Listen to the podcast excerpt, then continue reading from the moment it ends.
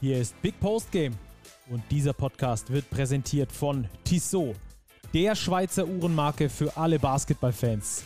Als Partner der FIBA und offizieller NBA-Zeitnehmer ist Basketball für Tissot mehr als nur Sport vom Tip-Off bis zur Crunch-Time, sondern Lifestyle.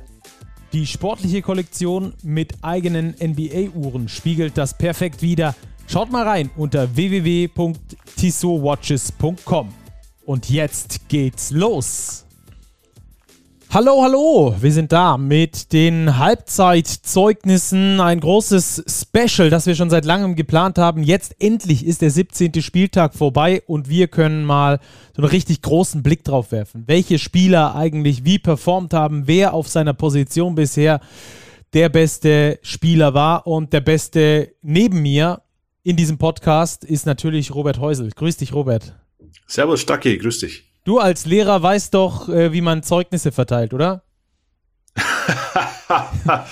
ja, Ist doch bald Halbjahreszeugniszeit bei euch auch, oder nicht? Ja, ja, wir haben das Gott sei Dank nicht. Bei uns gibt's nur Zwischeninformationen. Passt eigentlich auch ganz gut hier rein. Wir machen ja auch nur eine Zwischeninformation, ja, genau. quasi eine Bestandsaufnahme ähm, des Status Quo. Ja, was sind denn die Top-Performer bisher in der Easy Credit BBL? Haben wir Überraschungen? Sind es die üblichen Verdächtigen?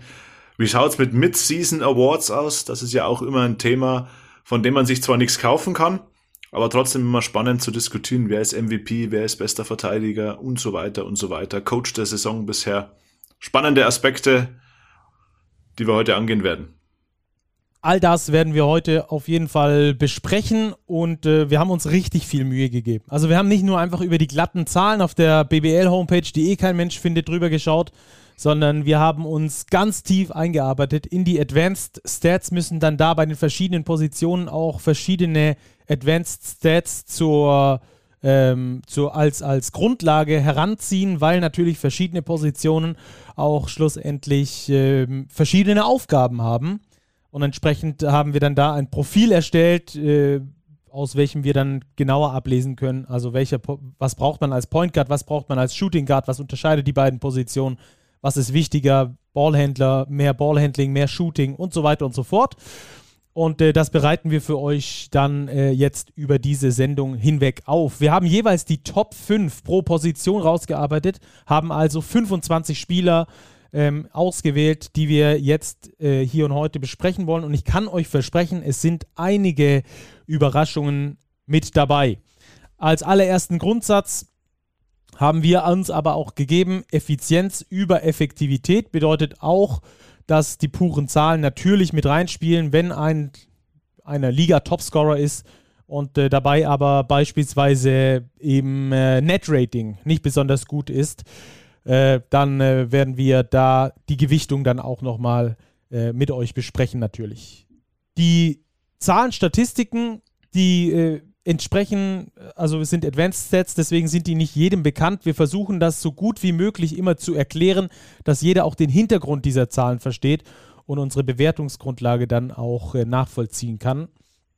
Und äh, Robert, jetzt haben wir lang rumgelabert. Wir machen jetzt erstmal Position 1, 2, 3, 4, 5, wie ihr das sonst auch kennt. Und dann kommen wir auch noch zu den Mid-Season Awards, die wir dann besprechen. An der Stelle der Hinweis an euch. Ihr seid gefragt. Ihr dürft uns via Twitter, via Instagram auch sehr gerne eure Top-Performer der Vorrunde mitteilen, mitsamt den Awards, die wir auch vergeben. Also äh, verlinkt uns gerne, äh, verlinkt auch gerne Big äh, unter dem ganzen Thema und äh, benutzt das Hashtag. Welches Hashtag, für welches haben wir uns denn jetzt entschieden eigentlich, Robert? Nur um da kurz sicher zu gehen. Hast du es noch im Kopf? Ich schaue mal kurz nach, sonst. Big Zeugnis. Hashtag Big Zeugnis. Klingt gut. Ja, Big Zeugnis. Also Hashtag Big Zeugnis, dann erreicht ihr da uns, verlinkt uns, wie gesagt, gerne auch in euren Stories auf Instagram und schickt uns Sprachnachrichten, dass wir dann da in die Diskussion kommen. Denn nicht alles, was wir hier sagen, ist in Stein gemeißelt. Das hat natürlich dann eine Datengrundlage, aber ihr könnt da völlig anderer Meinung sein. Deswegen sind wir da um jeden Input auch von eurer Seite natürlich sehr dankbar. Robert, wo sollen wir starten? Starten wir auf Big? Starten wir auf Small? Wo willst du reingehen? Ich würde sagen, wir gehen mit gleich mit einer ganz spannenden Position rein mit den Point Guards. Okay. Weil da hat die Liga einige sehr, sehr gute Performer zu bieten. Und ich glaube, hier haben wir durchaus schon eine Überraschung in den Top 5. So sehe ich das auch. Also, wir haben, um euch kurz abzuholen, äh, uns Gedanken gemacht, was macht die Position Point Guard aus? Äh, Point Guard ist im Normalfall der Main Ballhändler im Team, der besonders viele Pick and Rolls läuft. Dazu braucht er eine hohe Effizienz in der, äh, eine hohe Effektivität, sorry, im Abschluss und auch dazu ein gutes Net Rating. Äh, Net Rating für alle, die es nicht wissen, äh, Offensive Net Rating ist, wie viele wie viele äh, Punkte ein Spieler zustande bekommt, auf 100 Angriffe gerechnet. Defensive Net Rating ist eben, wie viele Punkte er kassiert auf 100 Angriffe gerechnet.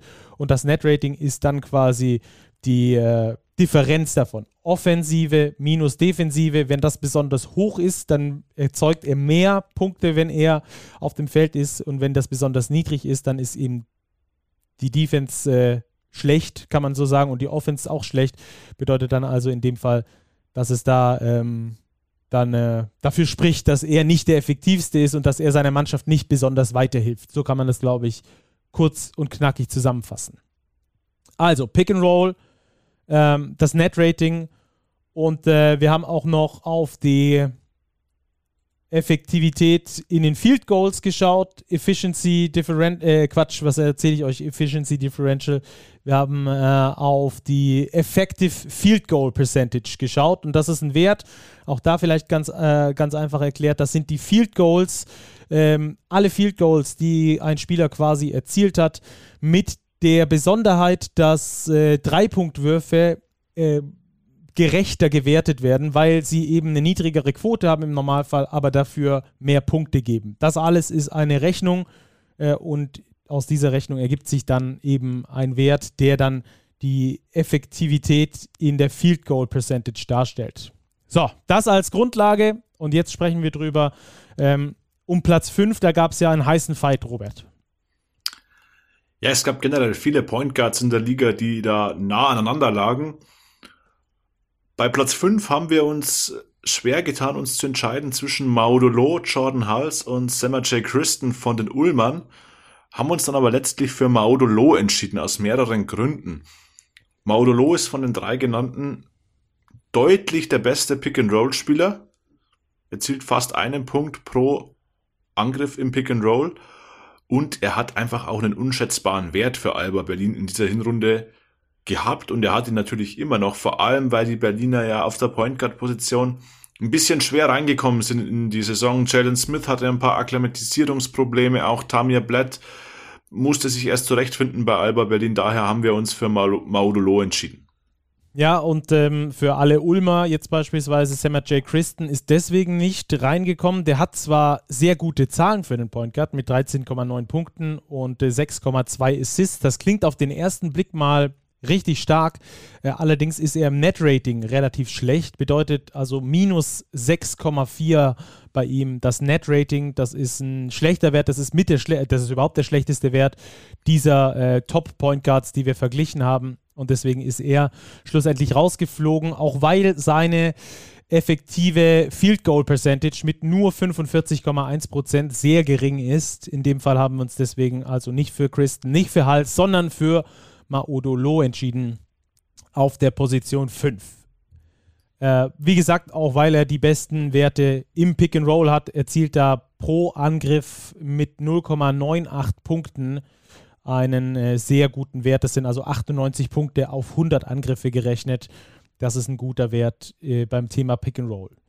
Platz 4 ähm, haben wir Nick Weiler-Bepp von den, äh, vom FC Bayern. Ähm, Robert, wo siehst du seine Stärken? Weshalb äh, warst du dafür, dass er reinkommt und auf Platz 4 landet?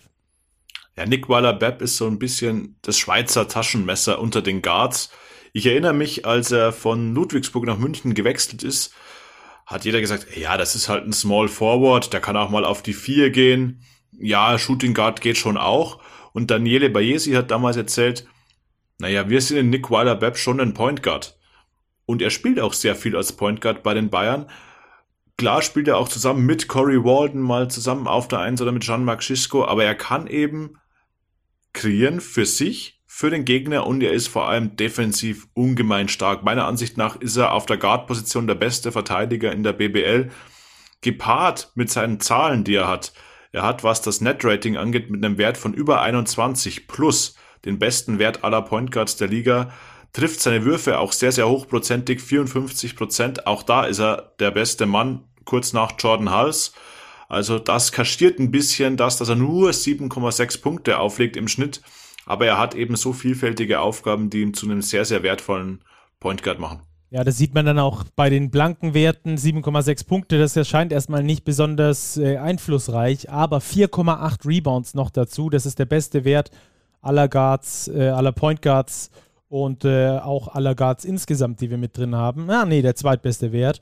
Und ähm, ja, dazu, äh, du hast es schon gesagt, gerade das Net-Rating bei ihm ähm, extrem hoch, das beste Net-Rating ähm, dieser Point Guards überhaupt. Äh, also bedeutet also, seine Mannschaft äh, erzielt in der Offensive 21 Punkte mehr, als sie in der Defensive kassiert, wenn er denn äh, die Aktion führt. Der Spieler produziert also in, auf 100 Angriffe äh, 21 Punkte mehr, als dass er kassiert. Das ist ein super guter Wert und äh, das stellt nochmal die Wichtigkeit für ihn raus beim Tabellenführer. Das müssen wir auch dazu sagen.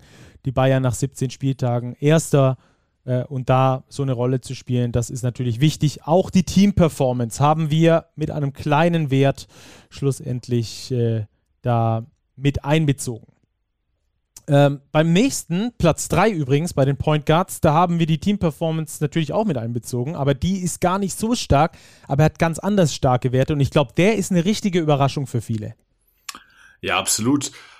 Lass mich noch einen Satz zur Team-Performance bei unserem Platz 3 sagen. Du sagst, die ist nicht so stark. Naja, da geht es natürlich auch immer ein bisschen um die Relation. Das Sein stimmt. Team steht auf das Platz stimmt. 13. Wir sprechen um über Rob Lowery von den Academics Heidelberg die mit Platz 13, glaube ich, in der Endabrechnung sehr, sehr zufrieden wären. Und Rob Lowery hat unfassbar gute Zahlen. Er spielt 28 Minuten knapp im Schnitt und ist im Pick and Roll pro Ballbesitz der beste Point Guard der Liga. 1,3 Punkte pro Angriff im Pick and Roll, dass er läuft. Das ist deutlich, deutlich wirklich ähm, der beste Wert als einziger Spieler bei den Point Guards. Ein Wert größer als eins hier, mehr als einen Punkt. Das macht ihn schon sehr, sehr wertvoll für die Heidelberger und er ist nicht unverantwortlich dafür, dass die Heidelberger jetzt zuletzt wieder deutlich besser in Fahrt waren. Ja, auch bei ihm das Net-Rating übrigens mit äh, plus 16 extrem stark. Das ist äh, der zweitbeste Wert unserer Top 5, den er da hat. Also er hat einen ganz großen Einfluss auf den Heidelberger Erfolg. Das können wir so, so sagen. Platz 13, du hast es gesagt, das muss man immer in Relation sehen. Ähm, und äh, nicht nur dieses letzte Spiel, wo er so krass abgegangen ist gegen Kreilsheim, als er da äh, den Sieg, nee, war es schon das vorletzte Spiel, aber als er da den Sieg quasi alleine eingetütet hat, war er da wichtig für seine Mannschaft. Das sind dann immer so Spiele, wo dann mal zum Vorschein kommt, äh, so sehr deutlich wird, wie wichtig so ein Spieler ist. Aber es sind die ganz anderen Spiele, ähm, wo er halt auch unglaublich wichtig ist, wo jetzt nicht so unbedingt dem, ähm, dem äh, ganz dem Zuschauer auffällt, der nur ab und zu mal reinschaut äh, bei der BBL. Also Rob Lowry, Nummer 3 bei den Point Guards. Und dann haben wir auf Platz 1 und 2 zwei Point Guards, die, glaube ich, auch dort erwartet wurden. Vielleicht nicht in der Auflistung, wie wir sie haben. Äh, ich glaube, das wird auf jeden Fall auch Diskussionsbedarf mit sich bringen. Ähm, unsere Wertung in diesem Fall. Wir haben uns bei Platz 2 für den Bonner entschieden, für Peter Jackson Cartwright, PJC auch genannt, ähm, der da auf Platz 2 liegt. Warum, Robert? Was, was äh, sagen uns da die Daten? Naja, generell müssen wir sagen, zwischen ihm und Platz 1 TJ Shorts von den Hakro Merlins liegt nur eine Kleinigkeit. Also die beiden sind die Schlüsselspieler für ihre Mannschaft. Sie spielen mit Abstand die meisten Minuten. Parker Jackson Cartwright ein bisschen weniger mit 29, TJ Shorts über 32 Minuten im Schnitt den Unterschied letztlich haben gemacht so Kleinigkeiten, dass TJ Shorts im Pick and Roll noch ein bisschen stärker ist, auch bei den absoluten Zahlen mit 19,8 noch ein Punkt äh, oder ein, zwei Punkte mehr im Schnitt auflegt. Bei den Rebounds ist er ein bisschen stärker, ähm, auch bei den bei der Percentage, bei den Würfen aus dem Feld. Also das sind Nuancen in allen Kategorien, wo wir TJ Shorts stärker gesehen haben, was jetzt nicht die Leistung und die Wichtigkeit auch von Parker Jackson Cartwright für die Bonner natürlich schmälern soll. Genau, TJ Shorts, wie gesagt, im Net-Rating auch nochmal ein Stück besser. wie PJC und ähm, da waren auch die blanken Zahlen natürlich mit entscheidend dafür, obwohl die bei beiden ja relativ ähnlich sind. Äh, wir können die Statlines da nochmal kurz vorlesen, weil die echt beeindruckend sind bei beiden. Platz 1 bei uns TJ Shorts mit 19,8 Punkten, 3,9 Rebounds und 7,1 Assists. Und Parker Jackson Cartwright mit 17,5 Punkten, 3,6 Rebounds und 7,6 Assists in diesem Fall. Also nur bei den Assists etwas besser als TJ Shorts. Ähm, ganz interessante, äh, ganz interessante Position da die Point Guards. Und aktuell, also aus unserer Sicht, der beste Point Guard der Hinrunde in der Easy Credit BBL, TJ Shorts. Dazu, wie gesagt, eure Meinung immer willkommen schreibt uns, äh, verlinkt uns und äh, schickt uns Sprachnachrichten, falls ihr da andere Meinungen dazu habt. Gut, dann würde ich sagen, Robert, wir kommen zur Shooting Guard Kategorie. Bist du, bist du dabei? Ich bin dabei, da haben wir herausragende Schützen im Repertoire. Oh ja. Äh, vor allem auf den Top 3 Positionen, so viel können wir da schon mal als kleinen Cliffhanger versprechen. Ähm, bei den Shooting Guards war es uns wichtig, dass eben, ähm, das sind normalerweise Position, das ist normalerweise die Position, die häufiger den Abschluss sucht, die auch für das Scoren auf dem Feld ist, die aber sekundärer Ballhändler ist im Normalfall.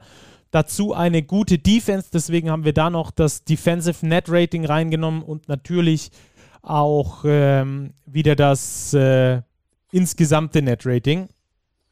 Ähm, also das Defensive Rating und dann das Net Rating. Und ähm, ja, Pick and Roll war uns noch wichtig und eben die äh, auch hier die effektive Field Goal Percentage, die wir mit reingenommen haben, wo eben die Dreier dann mit reingerechnet werden mit einem etwas anderen Wert, um das Ganze dann auszubalancieren. Und ähm, ich glaube, wir haben da wirklich Top-Spieler und äh, bei uns unter unsere Top 5 können natürlich nur 5 kommen. Wir haben trotzdem 6 aufgeführt, weil wir äh, gerade zwischen Platz 4, 5 und 6 doch einige Diskussionen hatten. Schlussendlich haben wir es dann bei uns in der Tabelle gehighlightet, wer wo äh, überwiegt und haben dann gewertet, was wie wichtig ist. Und äh, ich würde sagen, Platz 6 können wir ja verraten, das ist Tommy Klippeis geworden, der vor allem wegen seines schlechten defensiven Ratings ähm, nicht reingekommen ist. Mit 112 Punkten, die er auf 100 Angriffe kassiert, ist das doch äh, relativ, relativ viel. Dazu hat er die wenigsten Punkte aller Shooting Guards im Schnitt erzielt. Das war so ein bisschen, warum er schlussendlich rausgeflogen ist. Äh, Platz 5, da können wir schon mal mit dem ersten Shooter dann einsteigen. Das ist nämlich Andy Obst. Robert. Ja, Andy Obst, ähm, ja, ein Shooter, wie er im Buche steht, ähm, für ihn ist ein Dreier letztlich vom Ablauf her so automatisiert fast wie ein Korbleger. Er hat jetzt auch nach seiner Corona-Infektion zu Beginn der Saison ein bisschen gebraucht, aber die letzten Wochen hat er gezeigt, welch guter Schütze das er ist und dass er eben auch in ganz kurzer Zeit heiß laufen kann. Auch im Pick and Roll ganz gute Werte, das dürfen wir hervorheben. Über ein Punkt pro Ballbesitz, wenn er das Pick and Roll läuft. Er läuft natürlich nicht sonderlich oft, weil er wird als Schütze natürlich oft gesucht, als Ziel eines finalen Plays aber das ist schon auch eine gute Qualität und er trifft seine Würfe mit über 60 Prozent aus dem Feld, hat eine sehr, sehr starke Dreierquote, auch 9,6 Punkte, also sein Punkteschnitt deutlich gesteigert im Vergleich zu Saisonbeginn. Das macht ihn schon zu einem sehr, sehr wertvollen Spieler für die Bayern.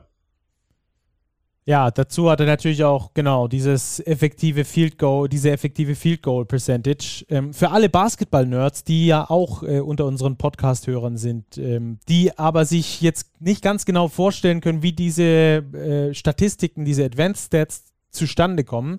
Ich verlinke euch das nochmal in den Show Notes. Äh, das vielleicht jetzt nochmal der Hinweis. Das ist vielleicht ein bisschen einfacher für euch dann. Denn es gibt da ganz einfache Formeln und die kann sich dann da jeder durchschauen. Da gibt es ein ganz gutes Glossary bei RealGM. Da könnt ihr mal vorbeigucken. Wie gesagt, verlinke ich euch gerne in den Show Notes und dann äh, könnt ihr da vielleicht auch nochmal etwas besser nachvollziehen, wovon wir hier sprechen. Wenn das Ganze visuell aufbereitet ist, dann hat das einfach nochmal einen gewissen Mehrwert in diesem Zusammenhang. Also, äh, Andi Obst, wichtiger Spieler für die Münchner, der zumindest mal in der BBL ein wichtiger Spieler ist, sagen wir es lieber so. Ähm, extrem guter Pick-and-Roll-Spieler übrigens. Ähm, Finde ich immer wieder erstaunlich als Ballhändler. Das wäre jetzt nicht das allererste gewesen, wo ich gesagt hätte, da ist Andy Obst der absolute Topmann. Ist er aber. Ähm, so viel mal dazu. Ähm, und natürlich effektive Field Goal Percentage hatten wir gerade davor schon besprochen. Dann Platz 4, Jonah Radebow von den MAP-Riesen Ludwigsburg. Auch den hatten wir quasi in diesem Dreiervergleich um Platz 4 und 5. Den haben wir aber am höchsten gerankt, Robert. Weshalb? Ich glaube, bei ihm spielt neben den Zahlen auch einfach die Bedeutung für sein Team eine Rolle. Jonah Radebow ist ähnlich wie Nick Weiler-Bepp bei den Bayern, so auch hier das Schweizer Taschenmesser bei den MHP-Riesen Ludwigsburg. Er übernimmt einfach unglaublich viele Aufgaben auf dem Feld. Nicht nur, dass er fast 14 Punkte im Schnitt erzielt, er reboundet beispielsweise auch sehr, sehr gut. Für einen Guard 5,1 Rebounds pro Partie ist ein exorbitant guter Wert. Das ist der beste Wert aller Guards in unserer Verlosung. Also allein daran sieht man schon, wie vielseitig er ist und was er dem Team geben kann. Dazu ein guter Verteidiger, ein effektiver Schütze. Also bringt schon ein ganz starkes Gesamtpaket mit. Ja, guter Verteidiger sprichst du gerade an. Er hat das beste äh, defensive Rating aller äh, Shooting Guards, die wir hier in unserer Top 6 schon fast haben, mit 101,2 ähm, Punkten in, diesem, in dieser Kategorie. Bedeutet also extrem starker Defender. Ähm, einzig an der Wurfauswahl muss er noch arbeiten. Da ist er nicht bei den Top-Leuten mit dabei, äh, was also unsere effektive Field Goal Percentage so ein bisschen zeigt mit nur 55,3 Prozent und eben auch im Pick and Roll äh, als Ballhändler ist er nicht unbedingt ähm, in der Top-Klasse unterwegs. Also da auf jeden Fall noch Potenzial nach oben, alles in allem. Aber ähm, Platz 4 bei uns, bei den Shooting Guards. Platz 3, und das finde ich dann wieder ein bisschen überraschend, muss ich ehrlich sagen. Nicht, wenn wir die Zahlen lesen, aber wenn ihr dran denkt, wer gehört zu den Top 3 Shooting Guards, ich wette mit euch, wenn ich euch jetzt äh, drei Sekunden Zeit gebe und ihr sagt, äh, wer kommt euch in den Kopf? So, und jetzt sagt euch Robert, wer es tatsächlich ist. Elias Lassisi. Das ist ein Knaller, oder? Auch ein extrem starker Schütze, Stacki. Allein, wenn wir hier, wir müssen gar nicht unbedingt auf diese effektive Field Goal Percentage schauen. Auch die ist außerordentlich mit 68,6 Prozent. Aber allein die Dreierquote, die er allein hat unabhängig von seinen Zweiern 48,4 Prozent seiner Dreier finden das Ziel. Er ist in seiner Rolle, wie er sie spielt in Kreilsheim, der perfekte Mann. Er weiß genau, wann er abdrücken muss, wann er abdrücken kann und diese Rolle füllt er perfekt aus. Dazu, wenn er das Pick and Roll läuft, auch hier noch wirklich gute Werte mit einem Wert von 1,0, ein Punkt pro Pick and Roll, dass er auch selber läuft. Das heißt, er ist nicht nur auf seinen Wurf limitiert, sondern kann eben auch mal für seinen Mitspieler kreieren und das macht ihn so wertvoll. Ja, er hat auch eins der krassesten Net-Ratings überhaupt. Das ist, das ist, finde ich, auch sehr beeindruckend bei äh, Elias Lassisi mit 30,6. So, 30,6 ist er der zweitbeste in diesem Wert äh, ligaweit. Und das bedeutet also, dass er offensiv äh, unglaublich produziert und defensiv halt auch ein richtig guter Mann ist. Das kommt durch seine Schnelligkeit, durch seine Athletik, durch sein Spielverständnis. Ähm, und Lassisi ist für mich ein Spieler, der nicht wirklich auffällt in dieser Kreilsheimer Mannschaft, weil er eben so, ich sag mal, übertüncht wird von viel TJ Shorts. Ähm, da sagt immer jeder, ja, auch wir oft äh, im, im Podcast, wenn es bei Shorts läuft, dann läuft es bei Kreilsheim. Aber dass das natürlich viel breiter ist, das zeigt das Beispiel von Elias Lassisi, der ähm, da richtig, richtig gut performt. Wie gesagt, zweitbester Wert im Net-Rating ligaweit ähm, und äh, den besten in diesem Net-Rating, der ist auf der gleichen Position unterwegs. Den hören wir aber gleich erst. Jetzt erstmal äh, der zweitbeste Shooting Guard dieser Liga. Aktueller Topscorer. Ja, Kamar Baldwin von der BG Göttingen das fand ich schon überraschend, dass der so gut eingeschlagen hat. Haben sie aus der Türkei verpflichtet, macht fast 21 Punkte im Schnitt und ist offensiv, vor allem wenn es eng wird für die Göttinger, der Mann, über den sie spielen. Er ist im 1 gegen 1 unheimlich stark, verteidigt auch ganz ordentlich. Sein Netrating ist jetzt nicht ganz so gut, 7,4, aber das liegt natürlich auch daran, dass er sehr, sehr viele Minuten spielt und die Göttinger ihre Spiele jetzt in der Regel nicht alle haushoch gewinnen. wenn sie, wenn sie denn gewinnen. Sie gewinnen in der Saison bisher relativ viele Spiele. Aber auch ähm, für einen Spieler, der so viele Abschlüsse sucht wie Kamar Baldwin, eine Quote von über 50 Prozent aufzulegen, 52,4 um genau zu sein, das ist schon sehr, sehr stark und natürlich die absoluten Zahlen. 20,8 Punkte, 4,3 Rebounds, 3,4 Assists pro Spiel. Er ist der Mann in Göttingen und ich glaube, ihn hätten vor der Saison die allerwenigsten auf der Rechnung gehabt. Jawohl, Effizienz über, über Effektivität. Auch hier, er ist in ein paar Werten schlechter als Lassisi, ja, aber er legt halt im Schlu am Schluss 20,8 Punkte auf und ist der Main-Performer für die BG Göttingen, weshalb er eher auf Platz 2 gespielt, gespült wird. Und ich kann mir vorstellen, dass Kamar Baldwin auch noch für einen unserer späteren Awards äh, durchaus ein Thema werden könnte. Ähm, du hast es schon gesagt, er kam aus der Türkei von Türk Telekom Ankara und hat da in der letzten Saison 6,1 Punkte aufgelegt in der Türkei.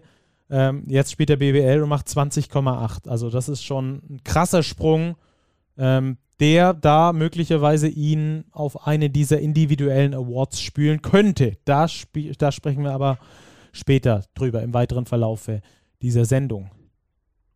Jetzt würde ich sagen, wir sprechen erstmal über den Top-Shooting Guard dieser Liga und den könnte man zumindest auf der Rechnung haben, Robert.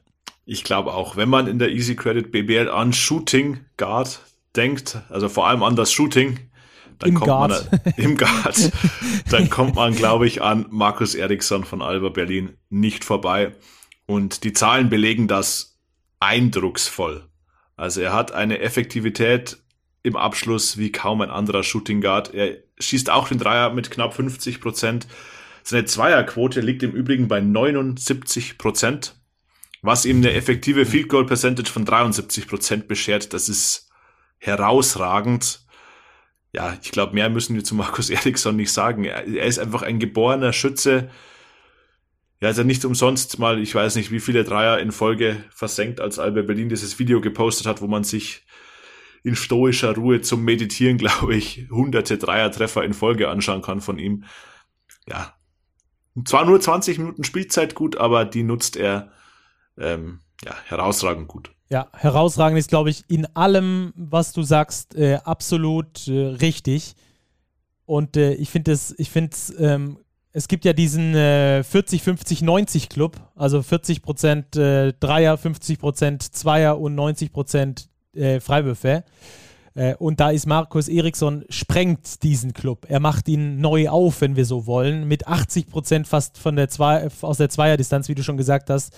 Dann äh, mit 48,4 Prozent aus dem Dreierbereich und mit 92,3 Prozent äh, Dreiern. Also ich weiß nicht, ob solche eindrucksvollen Shooting-Stats schon jemals in der BBL gegeben hat, wie sie Markus Eriksson in diesem äh, in dieser Vorrunde geliefert hat.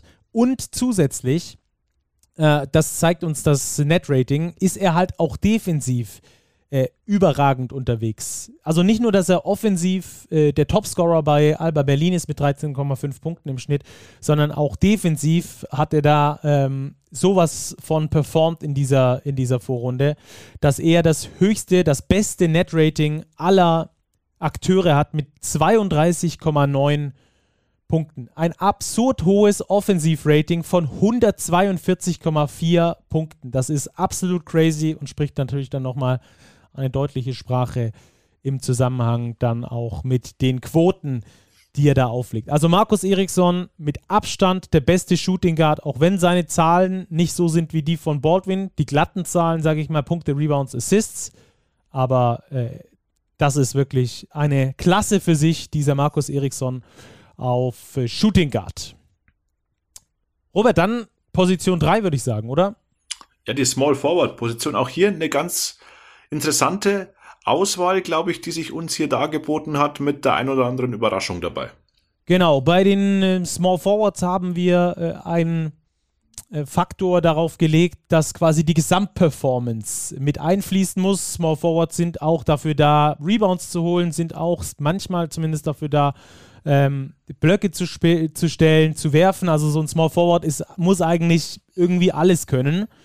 ähm, genauso auch äh, Defense spielen können. Deswegen haben wir das Defensive Rating mit reingenommen, genauso wie die effektive ähm, Field Goal Percentage, aber auch das Net Rating und eben dieses PER genannte äh, diesen PER genannten Effektivitätswert, der alle Werte mit einschließt, ähm, die man so in einer Statsline liefern kann, positiv wie aber natürlich auch negativ.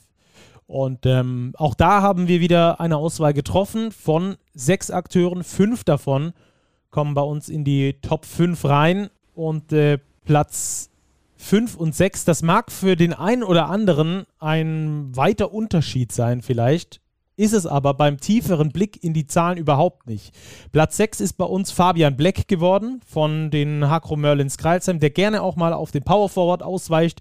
Wir haben ihn aber auf Small Forward gesetzt, weil das seine angestammte Position ist. Und äh, dazu Caleb Holmesley von Hamburg. Die beiden sind in den direkten Infight gegangen um Platz 5. Robert, äh, erzähl mal, warum wir uns für Holmesley entschieden haben und was aber auch für Black hätte sprechen können.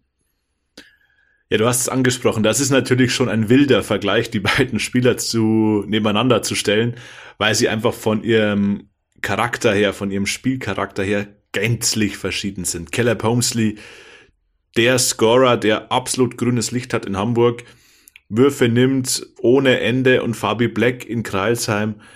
Auch hier wieder bleiben wir beim Schweizer Taschenmesser. Der Mann, der irgendwie alles macht, nur keine Fehler, immer richtig steht.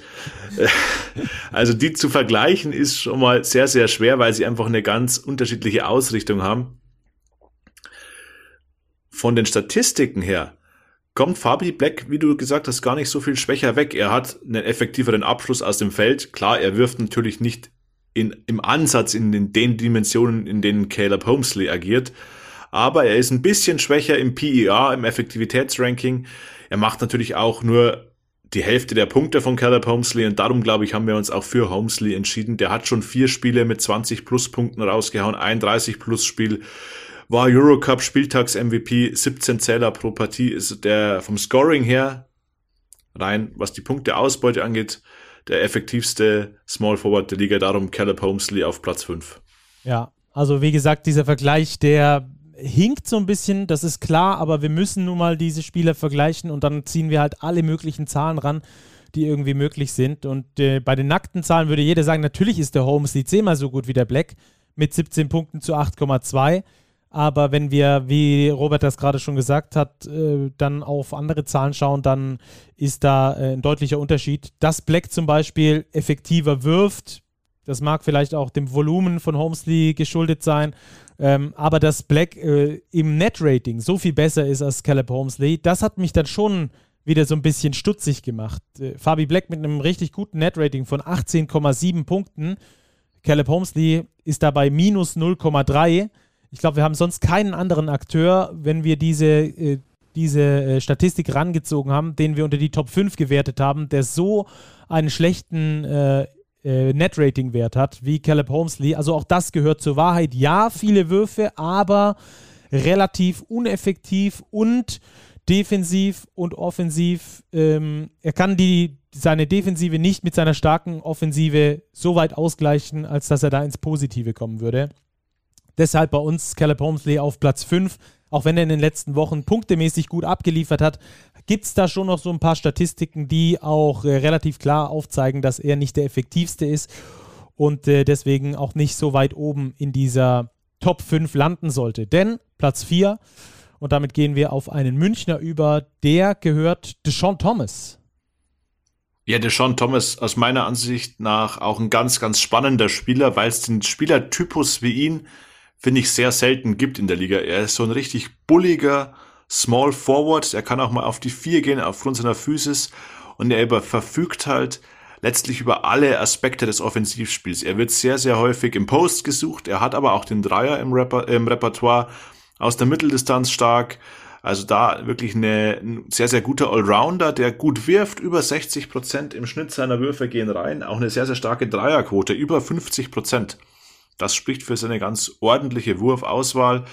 Also das machen ihn, das macht ihn schon zu einem sehr, sehr guten Small Forward. Dazu 14,3 Punkte ist im ausgeglichenen Kader der Bayern ein sehr, sehr guter Wert, den er hier pro Spiel auflegt. Gutes Net-Rating, plus 11,1. Also das zeichnet die Sean Thomas schon aus. Ich denke auch so ein kompletter Spieler, ne? relativ äh, breit aufgestellt, offensiv, defensiv, ähm, stark unterwegs. Ich, wenn ich es richtig weiß, ich gucke gerade nochmal nach, ist er auch der Topscorer der Bayern. Jawohl, in der BBL mit 14,3 Punkten ist da also auch ein wichtiger, elementarer Teil des Tabellenführers, der besten Mannschaft der Hinrunde. Das können wir, glaube ich, äh, zumindest mal statistisch so sagen. Und entsprechend haben wir Deshaun Thomas hier auf Platz 4 gerankt. Äh, auch sein PER-Wert spricht für ihn, also seine Statline ist damit 18,3 doch schon ein sehr, sehr guter Wert, den er da aufbietet und deswegen bei uns auf Platz 4. Und äh, ja, mit dem konnte man zumindest unter den Top 5 Small Forwards rechnen, denke ich. Also ich habe mit Deshaun Thomas da auf jeden Fall gerechnet. Äh, wir haben das vor allem mal so einfach mal gebrainstormt, welche Spieler könnten da reinpassen und haben die mal reingeschrieben, ohne auf die Statistiken zu gucken. Das haben wir dann in der Nachbetracht gemacht. Und da war Deshaun Thomas auf jeden Fall bei mir ein Thema. Äh, Platz 3 ist die nächste Überraschung, wieder von den Hakro Merlins Kreisheim. Und äh, den hatte ich wieder nicht auf dem Schirm, muss ich ganz ehrlich zugeben. Ich auch nicht. Das finde ich auch das Spannende immer an diesen Analysen, wenn wir sie einfach durch, wenn, wenn wir brainstormen, wie du sagst. Ich glaube auch bei der, um nochmal eine Position zurückzugehen, bei den Shooting Guards, mir ist zum Beispiel auch sofort Jake Toulson von den Göttingern ja. in den Kopf geschossen, hat aber von den Zahlen nicht so überzeugt, dass er es für die Top 5 gereicht hat. Ähnlich bei Jaron Lewis von den Hakro Merlins hätte ich spontan nicht im Kopf gehabt, aber die Zahlen sprechen eine andere Sprache. Er ist mit 28 Minuten Einsatzzeit ein elementarer Baustein in der Rotation von Sebastian Gleim, nutzt das für 12,8 Punkte und eben auch mit einer sehr, sehr guten Effektivität. Über 60 Prozent, Field Goal Percentage, ein PER-Wert von fast 19. Also das ist schon, ja, das ist so ein perfekter Rollenspieler, der eigentlich in seiner Rolle vermutlich überperformt und ganz, ganz wertvoll ist für die Hakro Merlins. Ja, Jaron Lewis, das ist, das ist schon, eine, schon eine Nummer für sich. Aber 12,8 Punkte, 5,3 Rebounds da. Auch das sind Top-Werte. Gerade die 5,3 Rebounds als Small Forward sind die meisten, die, die Top 5, sogar die Top 6 Rebounds äh, bei den Small Forwards sind. Also das ist schon eine, schon eine gute Nummer. Äh, übrigens, kleine Randnotiz, das hatte ich vorhin vergessen zu sagen. Wir werden euch diese ganzen Zahlen und alles Mögliche im nächsten Heft nochmal aufbereiten. Das aktuelle Heft liegt ja bei den Abonnenten jetzt gerade äh, höchstwahrscheinlich im Briefkasten, beziehungsweise heute Morgen.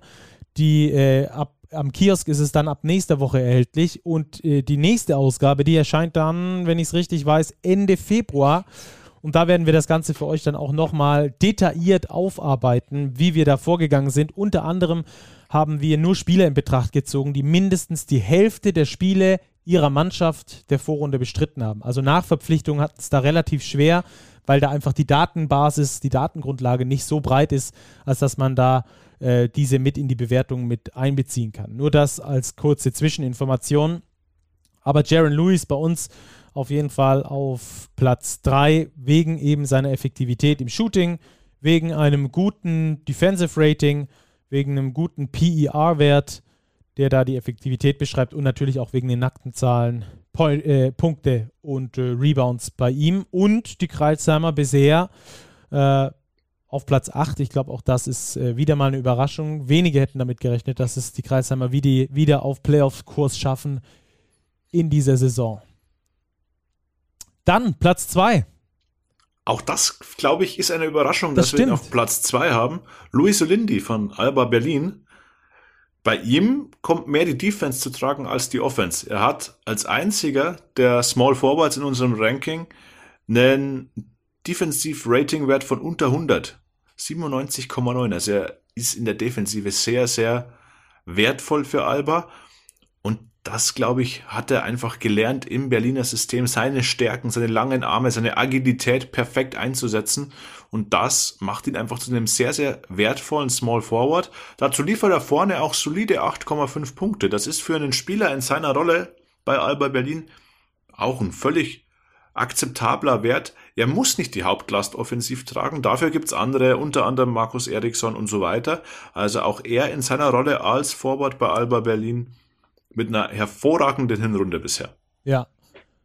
Auch das auf jeden Fall eine Überraschung. Luis Olindi auf der 2 und äh, auf der 1. Ich glaube, das ist keine Überraschung, wenn man fragt, wer ist der beste Small Forward in der BBL. Ich hätte zumindest sofort diesen Namen gesagt. Ich glaube, du auch, oder Robert? Ja, er ist ja nicht ohne Grund auch der beste Small Forward Europas letzte Saison, Euroleague First Team auf dieser Position. Wladimir Lucic von den Bayern. Man kann von ihm halten, was man möchte. Er ist spielerisch meiner Ansicht nach individuell der beste Spieler der Liga. Das war er letzte Saison und das ist er auch in der, dieser Saison wieder. Nur ist in dieser Saison sein Wert für die Mannschaft nochmal wichtiger. Also wenn Lucic nicht dabei ist, haben die Bayern wirklich Probleme und auch beim Blick auf die nackten Zahlen unfassbar effektiv im Abschluss. Effektive Field Goal Percentage, die beste aller Small Forwards, 70 Prozent.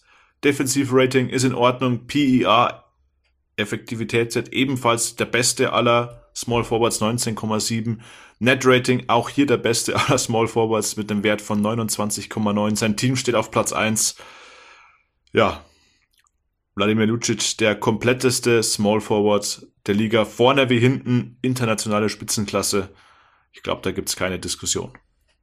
Ja, und auch er äh, in einem elitären Club, was die, was die äh, Prozente angeht. Lucic mit äh, fast 74 Prozent aus dem Zweierbereich, äh, über oder fast 45 Prozent Dreierquote bei einem Volumen von 3,6 Dreiern pro Spiel äh, und 80 Prozent Freiwurfquote. Also das ist auch ein Teil, äh, der noch dazu beiträgt, dass Vlado Lucic bei uns ganz oben steht. Er hat es übrigens gerade so in diese Statistik reingeschafft, weil er äh, am vergangenen Spieltag das Spiel gemacht hat, das quasi die Hälfte der Spiele erledigt hat. Also er hat mehr als die, oder er hat die Hälfte der Spiele absolviert, die Bayern bisher äh, bestritten hat und entsprechend äh, ist er noch, wir durften ihn mitwerten. Wir hatten schon große Gedanken gemacht, was passiert, wenn er nicht eingesetzt wird. Dann wäre er nämlich nicht drin gewesen nach unseren harten Kriterien. Aber ich bin sehr froh, dass wir dem aus dem Weg gehen konnten und da tatsächlich den besten Spieler dann mit reinnehmen konnten. Vlado Lucic, also die Nummer 1 für uns auf Small Forward nach dieser Hinrunde. Und dann kommen wir so langsam aber sicher zu den Big Men. Power Forwards. Und da war es uns etwas klarer, das Bild, äh, als auf den Positionen 1, 2, so mindestens, sag ich mal. Also Power Forward äh, ist die BBL extrem gut besetzt und trotzdem war uns klar, das sind die fünf Top-Performer äh, der Hinrunde. Und auf Platz 5 haben wir den ersten Ulmer, der es unter die Top 5 seiner Position geschafft hat. Ja, Sharon Blossom Game, die Neuverpflichtung der Ulmer ein sehr, sehr athletischer Forward, immer mal für das ein oder andere Dunking-Highlight auch zuständig. Spielt eine super Saison in Ulm, 13,3 Punkte, unterm Strich 4,9 Rebounds und das auch bei wirklich akzeptablen Quoten. Er hat ein gutes Net-Rating, da können wir auch mal den Vergleich wieder anstellen zu J. Christen, den wir ja auf der Point-Cut-Position kurz thematisiert haben. Da liegen über 17 Punkte zwischen diesen beiden Spielern im Net-Rating zugunsten von Jaron Blossom Game. Das macht ihn schon sehr, sehr wertvoll für die Ulmer Mannschaft. Ja, die Ulmer auch nach 17 Spieltagen, obwohl natürlich nicht alle Mannschaften gleich, Spiele auf, gleich viele Spiele auf dem Konto haben, stehen auf Platz 3. Also auch in seiner Rolle, in seinem Wert für das Team sehr, sehr bedeutsam, spielt fast 27 Minuten. Also verdiente Nominierung, würde ich sagen, für Jaron Blossom Game auf Platz 5. Ja, ich habe äh, bei, den äh, bei den Power Forwards gerade nicht äh, die Bewertungsgrundlage gesagt, auf die wir uns dort stützen. Wir bestützen uns hier auf den Effektivitätswert, auf den PER, also auf die komplette Statsline. Dazu gewichten wir dann noch das Defensive Rating und äh, auch das Net Rating beziehen wir hier nochmal extra mit ein.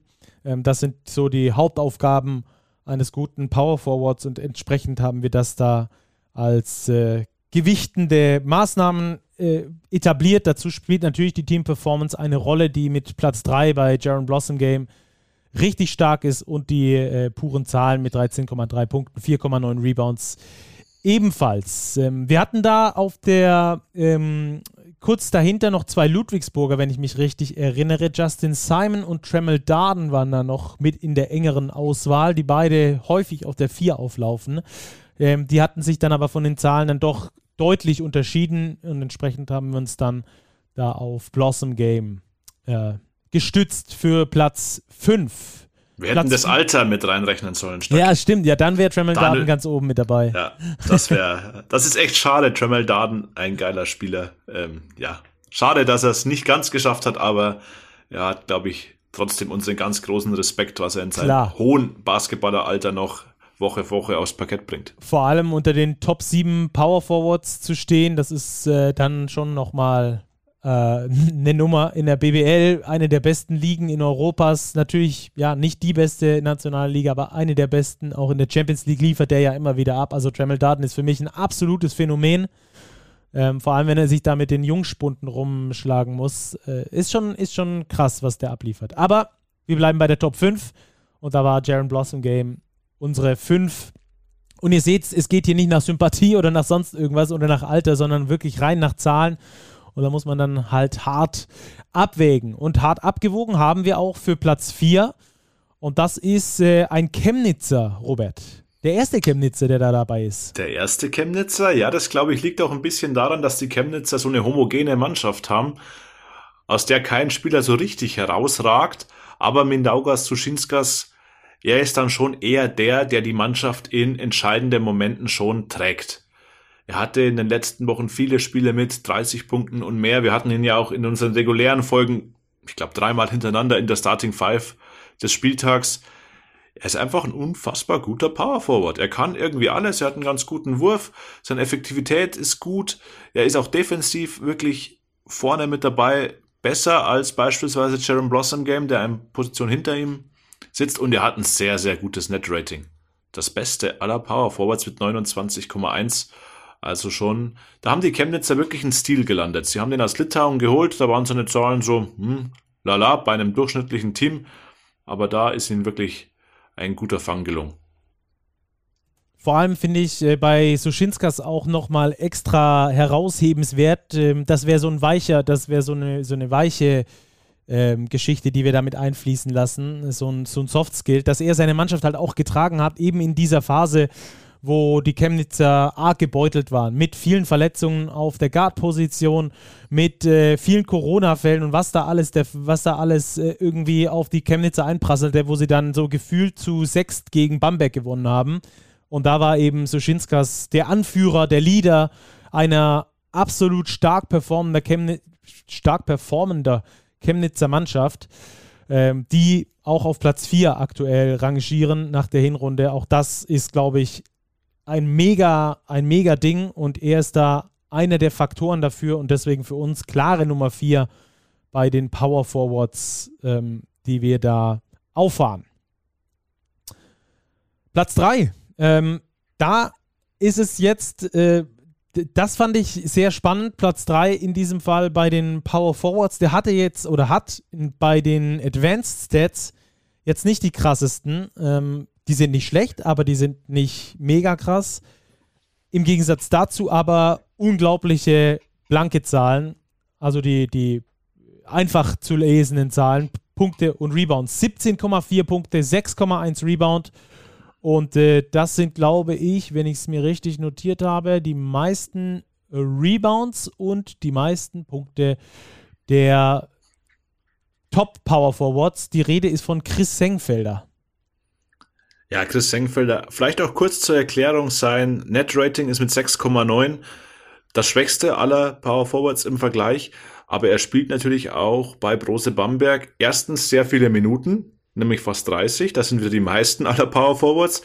Und Bamberg ging ja in der Hinrunde wirklich durch eine schwere Phase, hat viele Spiele verloren, dann ist es natürlich für einen Spieler, der 30 Minuten auf dem Feld steht, umso schwieriger in dieser Kategorie positive Zahlen aufzulegen. Und, Aber wie du. Und ja. äh, wenn ich da noch kurz reingrätschen darf, auch häufiger fachfremd unterwegs gewesen, bis Akil Mitchell geholt wurde, hat ja Sengfelder quasi auch sehr, sehr häufig auf der 5 aushelfen müssen. Und ich finde, Sengfelder ist für mich der absolute Prototyp eines Vierers.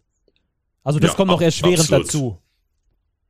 Absolut. Also er war eigentlich bei den Spielen, die die Bamberger gewonnen haben in der Hinrunde, deren Lebensversicherung, weil er war eigentlich der einzige Spieler, auf den immer Verlass war. Er hat immer geliefert und das, glaube ich, macht ihn wirklich zu einem zwischenzeitlich vielleicht sogar MVP-Kandidaten, wenn das die Bamberger Leistung rechtfertigt. Ich glaube eher nicht.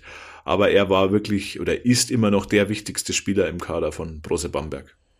Ja, und dazu der beste deutsche Scorer in dieser Liga. Auch das muss man mal rausheben.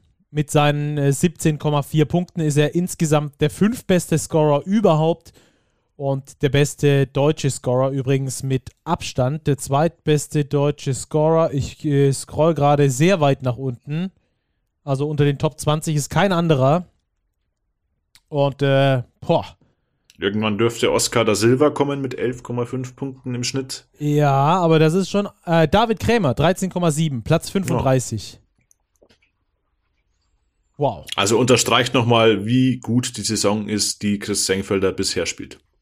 Ganz genau. Also deswegen bei uns auch äh, wichtigerweise Chris Senkfelder auf Platz 3, trotzdem seine Mannschaft äh, nicht die Performance abliefert, die von ihr erwartet wurde. Platz 11 aktuell. Ähm, und äh, Senkfelder ist dafür, wie, wie du, Robert, es schon richtig gesagt hast, die Lebensversicherung, dass es überhaupt Platz 11 geworden ist. Platz 2 und Platz 1 kommen beide vom selben Verein. Und das äh, finde ich ziemlich krass, äh, zwei so gute Power Forwards in deinen Reihen zu haben. Das ist exorbitant. Platz 2, das überrascht vielleicht, den hätten viele auf Platz 1 vermutet. Damit fangen wir erstmal an. Luke Sigma. Ja, Luke Sigma auf der 2. Der zweite, dann glaube ich, ist es keine Überraschung mehr, ist Oscar da Silva auf der 1. Die beiden nehmen sich quasi zahlenmäßig wirklich überhaupt nichts. Zumindest auf BBL-Level. Oscar da Silva nach seinem Wechsel von Ludwigsburg nach Berlin halt überragend gut reingekommen bei Alba, direkt Topscorer gewesen.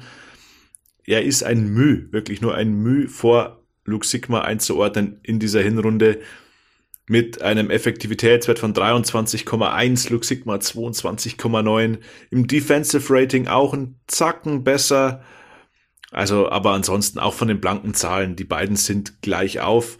Ich würde vom Wert für das Team über eine ganze Saison gesehen immer noch Luke Sigma deutlich vor Oscar da Silva sehen. Ich glaube, daran gibt es auch keinen Zweifel, dass Luke Sigma der wichtigste Spieler im Kader von Alba ist, auch weil er fünf Assists verteilt im Schnitt.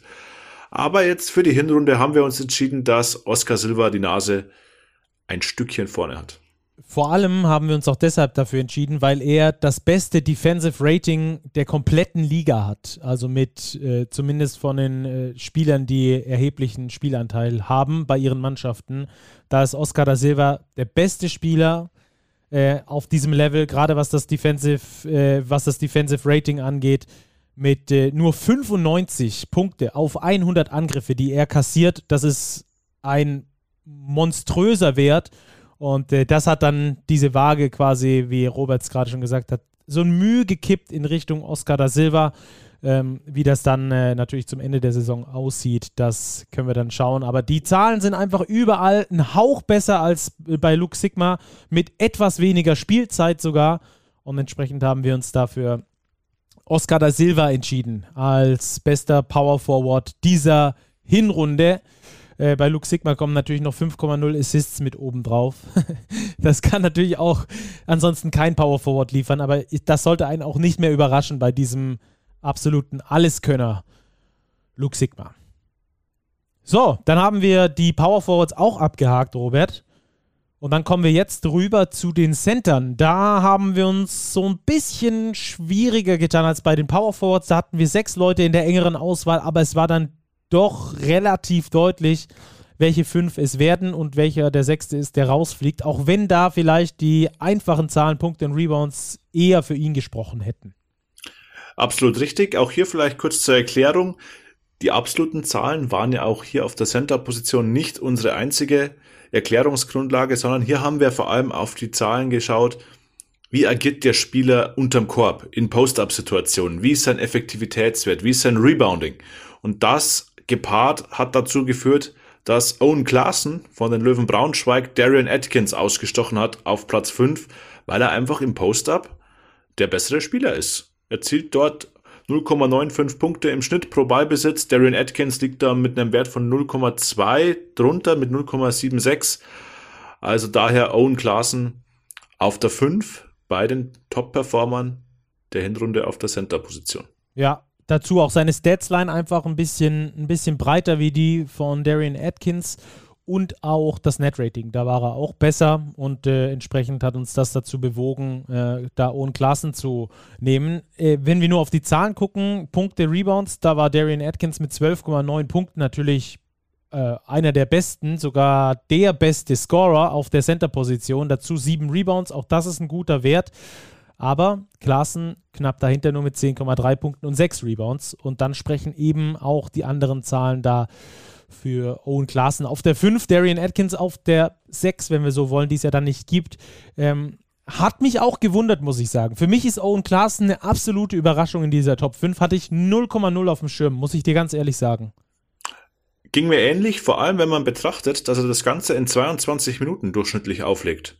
Das ist schon eine beachtliche Leistung, also zweistellig zu scoren in 22 Minuten mit der Effektivität. Aber verdient eine Nominierung, ganz klar. Und äh, vor der Saison hatte ich noch gedacht, als Braunschweig äh, ohne Klassen vorgestellt hat, ja, die meint, die, die versuchen es aber nochmal so. Also das war jetzt nicht für mich ein Spieler, der so ein, so ein automatischer Fit war, der nochmal in der Liga so performt. Also da, der, der überrascht mich wirklich auf ganzer Linie, muss ich dir wirklich sagen. Er hatte vor einigen Jahren in Hagen wirklich eine gute Saison, aber das ist, ja, wie gesagt, schon einige Jahre her. Aber spielt tadellos bisher für die Löwen Braunschweig. Auf Platz 4 haben wir Mr. Double Double, der übrigens im Schnitt kein Double Double macht. Das hat mich auch ein bisschen gewundert. Cristiano Felicio, the Big Brazilian. 0,5 Rebounds am durchschnittlichen Double Double vorbeigeschrammt. 11,9 und 9,5 legt er auf. Ja, er hat Klasse. Er ist ein Center, nennen wir es der alten Schule, physisch extrem stark, sehr effektiv im Abschluss. In Post-Up gar nicht unbedingt so gut mit 0,7 Punkten pro Angriff, aber sein Gesamtpaket auf der Center-Position macht ihn einfach für Ulm zu einem unersetzbaren Baustein im Kader. Und wie du gesagt hast, er ist der beste Rebounder der Liga mit 9,5 pro Spiel. Der muss in die Top 5 Center der Hinrunde. Ja, hat mich auch ein bisschen gewundert übrigens, dass er da im Post-Up-Offenses ähm, so unterperformt, also schlechter performt, als ich gedacht hätte. Da haben wir noch äh, Leute, die viel bessere Werte haben, die auch entsprechend auch ein Stück weiter oben stehen. Ähm, es geht einfach auch um das Finishen Inside. Und da ähm, haben wir einen jetzt auf Platz 3, der aber auch nicht so richtig gut im Post agiert, dafür aber andere richtig starke Zahlen aufgelegt hat. Einen Hamburger nämlich. Mike Kurzer, ja. Mike Kurzer, er ist auch nicht so der klassische Post-Up-Center. Er kommt vor allem über seine Agilität, über seine gute Beinarbeit, hat ein sehr gutes Gespür für den Raum, wo er sich hinbewegen muss, wie er seine Cuts laufen muss und wird dann auch eben bei den Hamburgern sehr gut eingesetzt. Effektivitätswert von 19,4, ein Zacken besser als Cristiano Felicio, vor allem sein Net-Rating deutlich besser, das beste aller Center, plus 26,3, gepaart mit den absoluten Zahlen und der Performance der Hamburg Towers, die ja im Playoff-Rennen voll dabei sind, auf Platz 7 stehen nach der Hinrunde. Also Mike Kotzer, glaube ich, hat viel richtig gemacht, dass er noch ein Jahr in Hamburg drangehängt hat. Das glaube ich auch. Äh, Gerade das äh, Net-Rating spricht ja dann für ihn auch, dass er, dass er auch defensiv einfach eine Nummer ist, die er auch sein muss bei den Hamburg Towers. Also da ähm, Platz 3 für Mike Kurzer. Und äh, dann würde ich sagen, Platz 2, gehen wir weiter. Auch der ist für mich äh, durchaus eine Überraschung, dass der in der Bewertung so hoch landet. Ja, Martina Sayus von Medi Bayreuth hat eine exzellente Hinrunde gespielt. Auch natürlich der Verletzung von Andy Seifert geschuldet. Kam Sayus im Schnitt auf über 26 Minuten Einsatzzeit auf dem Feld, die er aber hervorragend nutzt. Wenn wir über Post-Up-Situationen sprechen, er ist ein sehr, sehr klassischer Post-Up-Center der beste nämlich der Liga mit einem Punkt pro Angriff. Also das ist sehr, sehr gut. Auch was seine Effektivität angibt, sein Net-Rating. Das bedeutet auch, Net-Rating plus 22,4 beim zehntplatzierten der Liga aufzulegen bei Medi Bayreuth. Das ist schon aller Ehren wert. Also Martin Assayus, stocksolide, sehr, sehr guter Centerspieler. Ja, auch eine breite Deadline ist damit 21,8 im PER-Wert. Äh, der zweitbeste Center aller Center in der Liga. Also auch da wirklich eine Top-Performance. 10,9 Punkte.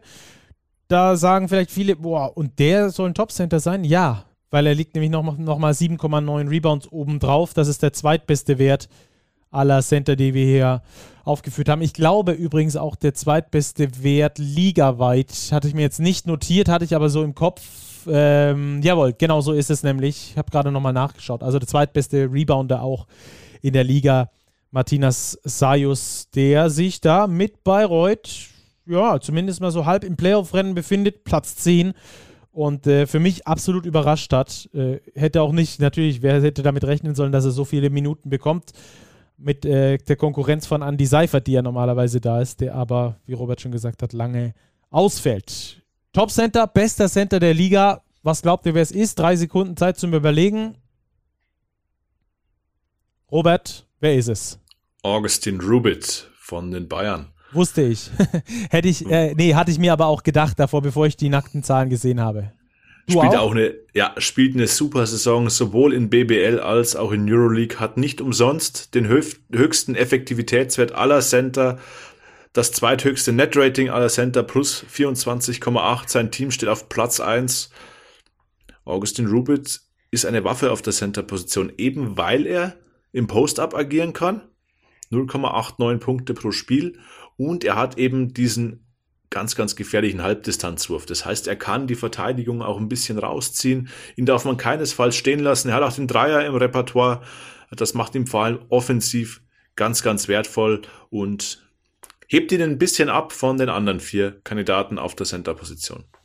Ja, Augustin Rubit für mich auch Mr. Unstoppable, weil er einfach nochmal dieses breite Repertoire hat. Also kann im Post, kann vor allem aus dem, aus dem Halbfeld auch mal äh, ganz gut abdrücken und eben kann auch nach dem Pop gefunden werden für den offenen Dreier. Äh, dazu ein Beast am Rebound äh, und, und auch sonst äh, einfach, einfach äh, nicht, nicht in den Griff zu kriegen. The Walking Mismatch. Augustin Rubit für mich der beste Center in dieser Liga. Äh, das zeigt jetzt hier auch unsere Statistik, aber auch sonst darauf hätte ich tatsächlich getippt, dass der äh, auch von den Statistiken her da der Beste werden wird. Also, äh, bester Center Augustin Rubit, Nummer 2 Martina Sayos, Nummer 3 Mike Kotzer, Nummer 4 Cristiano Felicio und Nummer 5 Owen Klaassen, die wir da für euch aufbereitet haben. Also, das waren die 25 Top-Performer, die wir für euch in dieser Folge statistisch aufbereitet haben. Wir werden euch das Ganze dann auch nochmal grafisch über die sozialen Kanäle liefern, dass ihr da auch nochmal einen genaueren Überblick habt und äh, ihr seid natürlich herzlich willkommen, uns äh, zu schreiben, entweder at podcast at big-basketball.de oder auch gerne über die sozialen Netzwerke uns direkt oder auch äh, verlinken oder big schreiben oder oder oder. Also da gibt es genug Möglichkeiten, uns eure Meinung mitzuteilen, die wir gerne wissen wollen gerne auch immer per Sprachnachricht, die wir dann hier bei uns im Podcast mit einspielen können. Robert, wir sind noch nicht am Ende dieser Sendung. Wir haben jetzt die 25 Top-Performer der Vorrunde äh, besprochen. Wir haben aber noch nicht über etwaige Mid-Season Awards gesprochen, die auf jeden Fall äh, auch ein Thema sind noch in dieser äh, in dieser Folge. Und äh, da wollten wir ja auch noch drüber sprechen, auch äh, diskutieren. Da sind wir auch nicht überall einer Meinung. Wo wollen wir denn anfangen? Ja, ich würde sagen, den MVP machen wir ganz zum Schluss. Ja, hätte ich auch gesagt. Daher hast du freie Wahl, womit wir anfangen. Also für alle Zuhörer jetzt zum Mitschreiben oder Zuhörerinnen gerne zum Mitschreiben. Ähm, wir werden den MVP, den Defenser, den, den besten Verteidiger, Defender of the Half Year, wenn wir so wollen, ähm, Best Newcomer, den Rookie, also deutschen U22-Spieler, Most Fun Player to Watch und den Trainer. Die werden wir also krönen. Und ich würde sagen, lass uns doch mal mit den Trainern starten, bevor wir uns dann vielleicht von jung zu alt arbeiten oder so, oder? Das wäre eine gute Idee, ja. Also, starten Stuck, Stucky, wer ist dein Trainer der Saison bisher? Mein Trainer der Saison bisher ähm, ist, ich hatte, ich hatte ein enges Rennen zwischen, zwischen zweien und zwar zwischen äh, Pastore von den Niners Chemnitz und Sebastian Gleim von den Hakro Merlins Kreilsheim. Ähm, äh, vielleicht zum Hintergrund.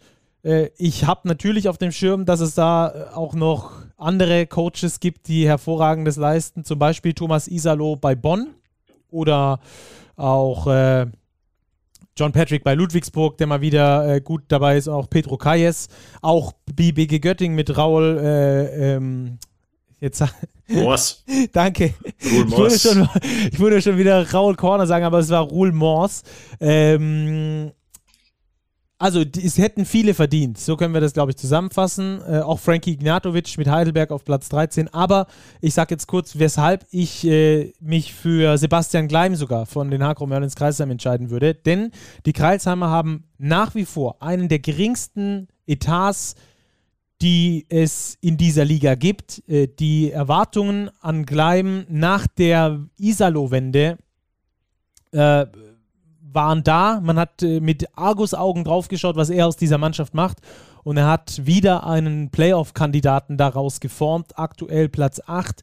Und aus diesem niedrigen Budget in Zusammenhang mit dem Erfolg, den sie haben, 10 Siege, 6 Niederlagen, sehe ich die Performance von Sebastian Gleim als die krasseste bisher an. In Bonn ist das Budget super viel höher als in Kreisheim beispielsweise. Also die Bonner gehören für mich ähm, auch wenn der Standpunkt in den letzten Jahren nicht wirklich äh, performt hat, aber trotzdem gehören die Bonner für mich absolut in die Eliteklasse des deutschen Basketballs unter die Top 5. Dass sie jetzt da vorübergehend Platz 1 waren, das ist ein krasses Ding, aber ich finde, das wiegt dann nochmal ein bisschen höher, aus wenig sehr viel zu machen, als aus viel viel zu machen. Das ist einfach äh, meine Begründung dafür. Und äh, Pastore auf Platz 2 bei den Niners. Auch der macht da einen richtig krassen Job. Auch der hätte es verdient gehabt. Also so einen Hauch vorne habe ich Sebastian Gleim. Wer ist es denn bei dir? Ja, das ist wirklich eine spannende Diskussion. Rodrigo Pastore hatte ich auch in der engeren Auswahl. Ich glaube aber nicht, dass die Bonner zumindest budgettechnisch Top 5 in der BBL sind. Das glaube ich bei weitem nicht. Ich glaube nicht, dass sie haben schon sicherlich mehr Kohle zur Verfügung als die Hakro Merlins. Wir wollen ja auch nicht über Zahlen mutmaßen.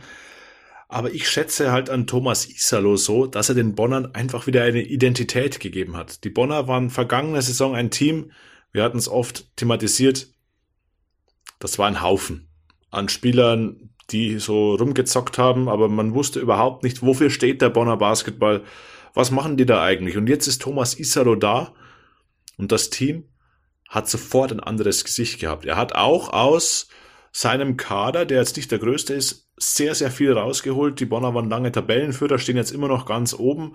Darum würde ich Thomas Isaro einfach aufgrund der Performance in der Hinrunde da noch den Vorzug geben. Ob er es dann am Ende der Saison auch wird, müssen wir vielleicht nochmal eine Folge aufzeichnen, wie es am Ende der Saison aussieht. Ähm, wage ich zu bezweifeln. Ich könnte mir vorstellen, dass man da wieder andere Kandidaten auf der Liste hat. Aber zur Halbzeit würde ich fast mit Thomas Isalo gehen. Sehr interessant. Wer ist euer Trainer der Vorrunde? Schreibt uns das auch gerne auf. Dann Rookie of the Half Year sozusagen. Bester deutscher U22-Spieler. Wer ist das für dich? Ich habe da mich entschieden für den Spieler, der mir als erster in den Kopf geschossen ist, ohne irgendwelche Statistiken etc. zu checken, Len Schormann.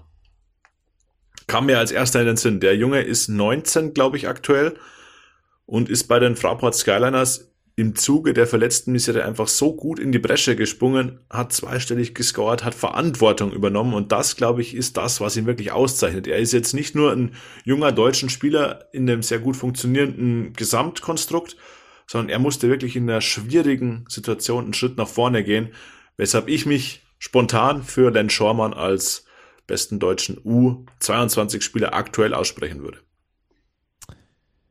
Ja, ich habe da, ich ich habe da ein bisschen äh, eine andere Herangehensweise. Ich hätte Justus Hollatz auf diese Position gehievt mit seinen 20 Jahren. Ähm, er ist in einem Eurocup-Team der Starting Point Guard. Ähm, ich verstehe deinen Ansatz mit Len Schormann, finde den auch sehr interessant. Ähm, ich finde, find, Schormann spielt eine krasse Saison, ist richtig, richtig gut mit dabei. Ähm, da gebe ich dir auf jeden Fall recht. Aber ähm, ich wäre mit Justus Hollatz gegangen, weil der bei einem Eurocup-Team, wie gesagt, ein, Starter ist. die Hälfte der Spiele gestartet ist, äh, auch eine gute Performance abgeliefert hat mit 7,6 Punkten und 4,2 Assists dazu. Und diese Hamburger Mannschaft wurde dafür gebaut, um im Eurocup bestehen zu können. Und äh, Justus Hollatz wurde ebenfalls ähm, im Eurocup quasi äh, mit eingeplant. Und auch da ist er in vier von neun Spielen gestartet, in denen er gespielt hat. Auch im Eurocup hat er 7,22 Punkte gemacht. Also da, ähm, das kann man da, finde ich, als weichen Faktor vielleicht noch mit reinrechnen in diese Bewertungsgrundlage. Der spielt dort auch eine richtig geile Saison. Und äh, für mich ist Justus Hollatz in dieser Kategorie die Nummer eins. Ähm, ich hätte auch äh, ich finde auch andere ähm, spielen eine tolle Saison. Also das müssen wir auf jeden Fall herausheben. Zum Beispiel äh, Jacob Patrick, der eine gute Saison spielt. Zum Beispiel auch Kai Brunke von Bayreuth, der eingesprungen ist und, und eine gute Saison spielt. Also da gibt es schon ein paar, die äh, wirklich äh, interessant äh, interessante Spieler sind, auf jeden Fall, die da auflegen. Äh, alles in allem verstehe ich, dass du Schormann nimmst. Also ich verstehe da die Argumentation. Ich hätte auf Justus Hollatz gesetzt, beziehungsweise das ist mein äh, U22-Spieler der Vorrunde. Kann ich voll verstehen, Stacki. Und ich habe es gerade erklärt. Ich habe Schormann genommen, weil er mir in den Kopf geschossen ist und Hollatz hätte ich nicht als U22-Spieler im Kopf gehabt. Ja. Ich finde, der spielt so abgeklärt das stimmt. Dass ich überhaupt nicht auf den Schirm hatte, dass der eigentlich noch auch in diese Kategorie fallen würde. Er ist in seiner Entwicklung natürlich weiter als Len Schormann, ist auch ein Jahr älter, aber da bin ich voll bei dir. Ähm, Justus Hoddatz auch mehr als eine legitime Option für diesen ja. Award. 20 Jahre jung nach wie vor, also der läuft noch ein paar Wahnsinn. Jahre unter der U22. Dann äh, Newcomer, erstes BBL-Jahr, äh, das ist dafür also unsere ähm, unsere Definition, das erste Jahr in der BBL. Also wer ist der beste Newcomer deiner Meinung nach? Leg doch du mal vor, dann kann ich mal ja, nachlegen. Gerne. Ja, wie bei den Trainern habe ich auch schon vorgelegt. Aber ich lege gerne auch äh, bei den Newcomern vor und äh, gehe dort mit Kamar Baldwin. Ähm, Kamar Baldwin, wir hatten das vorhin schon mal kurz angesprochen, aktuell Liga-Topscorer mit 20,8 Punkten im Schnitt und vor allem seine Entwicklung finde ich krass. Er hat äh, bei Türk Telekom Ankara gespielt. In der vergangenen Saison hat er etwas über sechs Punkte im Schnitt aufgelegt und kommt in die BBL. Also der war schon wahrscheinlich in der größeren Rolle bei Göttingen eingeplant, aber dass der 20,8 Punkte im Schnitt reinschrotet, ich glaube, damit hat keiner gerechnet. Und entsprechend äh, gehe ich mit Kamar Baldwin. Wen hast du denn? War auch bei mir auf der Liste. Ich habe mich dann für Parker Jackson Cartwright ja, entschieden. Wäre meine Nummer zwei gewesen. Telekom Baskets Bonn. Eigentlich nur aus dem Grund, dass er noch aus einer vermeintlich schwächeren Liga in die BBL gekommen ist. Die Bonner haben ihn ja aus der zweiten französischen Liga verpflichtet. Türk Telekom Ankara an sich ja auch ein Eurocup-Team, wo Kamar Baldwin herkommt. Also der Sprung, den Parker Jackson Cartwright vollzogen hat, mit seinen physischen Voraussetzungen so abzuliefern, das ist schon wirklich beachtlich. Aber wie gesagt, Kopf an Kopf rennen lässt sich für beide Spieler Argumente finden. Ja. Bin ich bei dir. Ähm, äh, wäre auch meine Nummer zwei gewesen. PJC. Ähm, dann sind wir bei der Kategorie. Ähm, wollen wir erst Most Fun Player to Watch?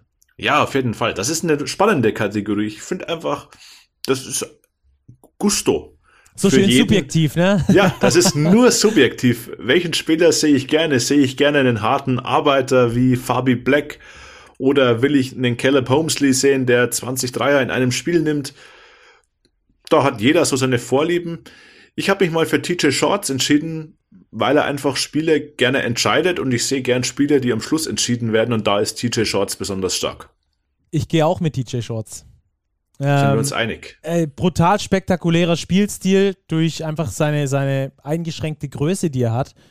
Äh, muss er ganz neue äh, Art und eine ganz neue Art und Weise des Basketballs für sich entwickeln, um da eben äh, trotzdem bestehen zu können. Und das finde ich genau das Interessante daran.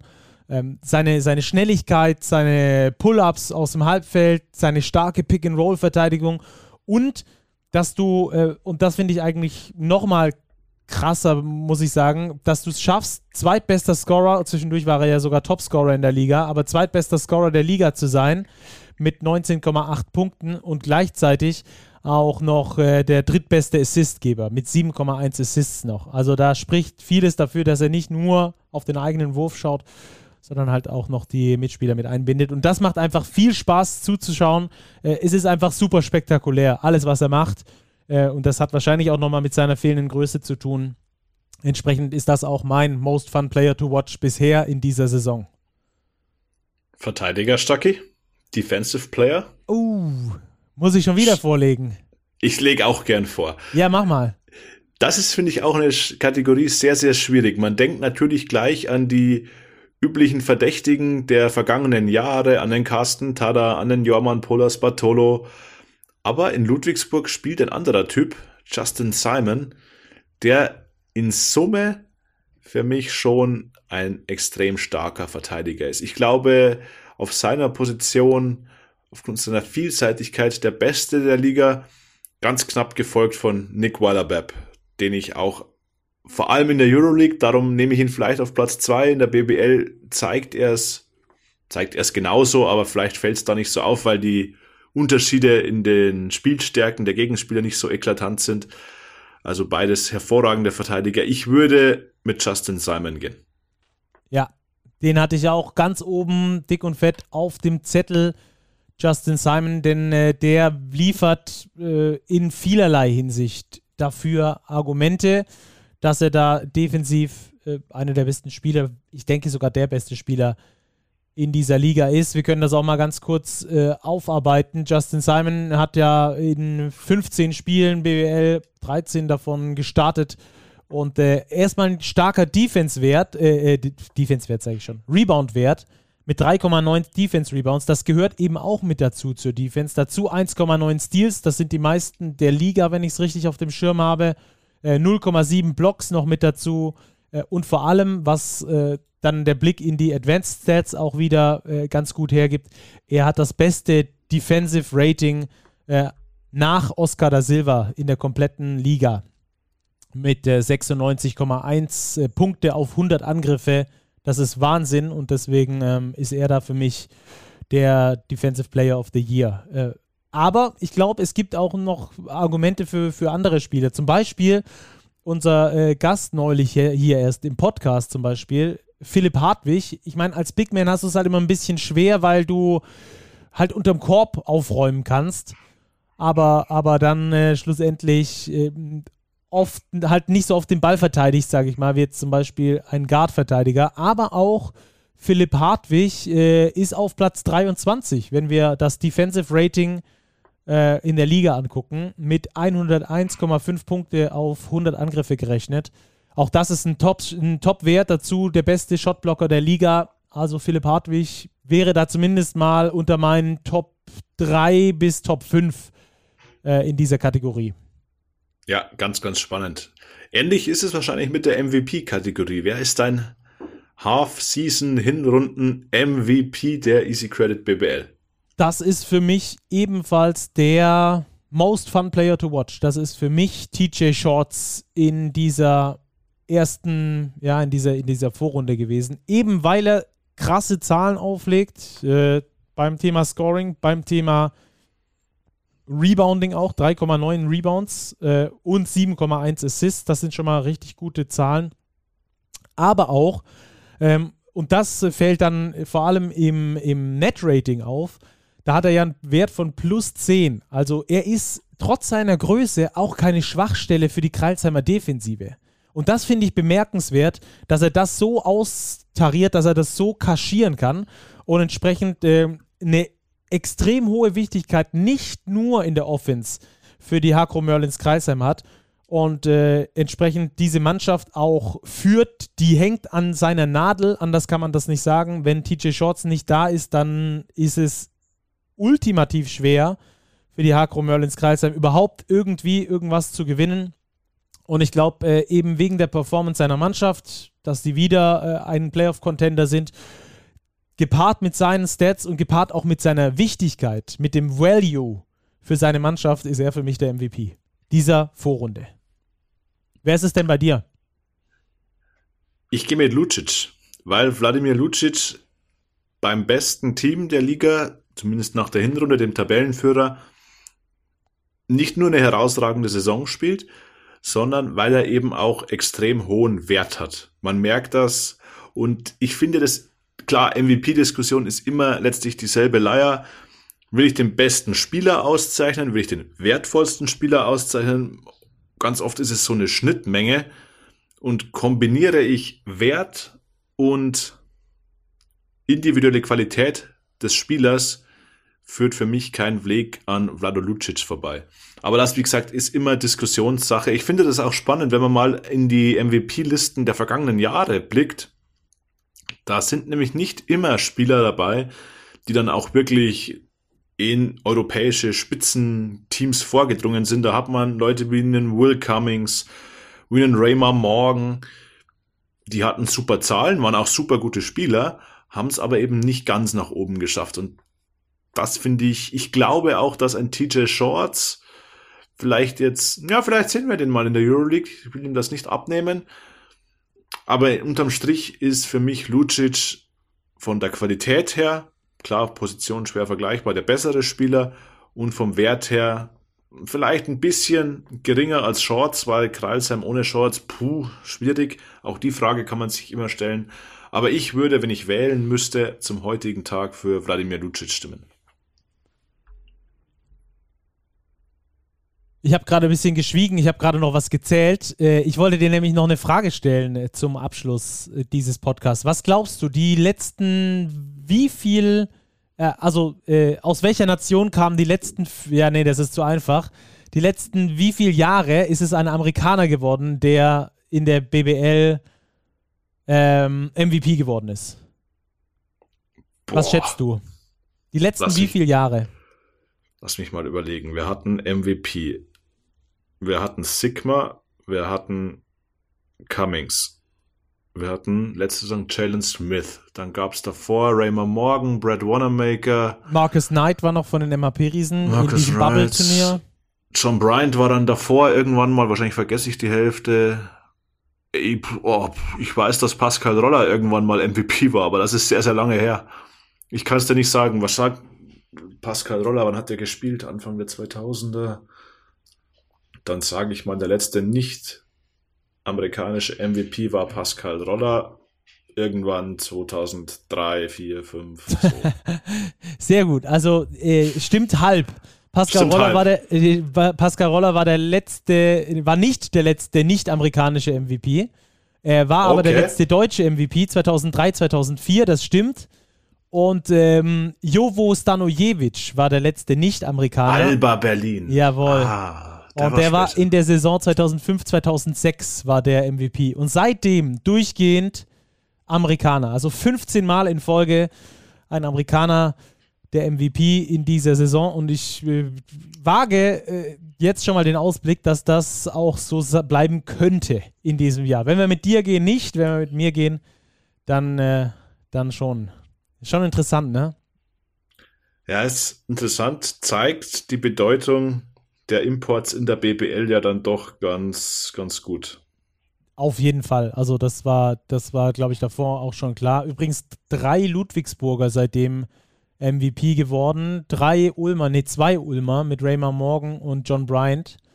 Nee, doppelt John Bryant, also da auch dann dreimal der Titel hin. Und Alba hat ihn in dieser Zeit fünfmal geholt, beziehungsweise Jovo Stanojevic war dann der fünfte. Also auch das eine interessante Nummer auf jeden Fall. Jetzt haben wir fast anderthalb Stunden gemacht, Robert.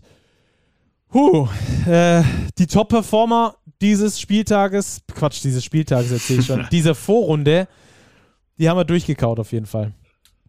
Ja, ich finde, macht immer Spaß, die Liga und ihre Protagonisten unter dem Aspekt mal zu beleuchten. Und wie gesagt, sagt uns eure Meinung, kommentiert in Social Media, wir werden es euch schön visuell aufbereiten. Und dann hören wir uns schon am Wochenende wieder zur nächsten regulären Folge Postgame. Ganz genau so machen wir das. Sorry an der Stelle nochmal, dass es nicht Dienstag, Mittwoch, Donnerstag wie versprochen wurde, sondern halt erst Donnerstagabend. Aber ich glaube, das könnt ihr dann verkraften, wenn ihr dieses Special hier durch habt. Äh, vielen Dank fürs Zuhören. Macht euch ein wunderschönes Basketballwochenende. Wuhu! Es steht schon wieder eins an. Ich freue mich drauf und wir hören uns dann am Sonntagabend respektive Montagmorgen. Bis dahin, macht's gut, bleibt am orangenen Leder und bis bald. Ciao, ciao.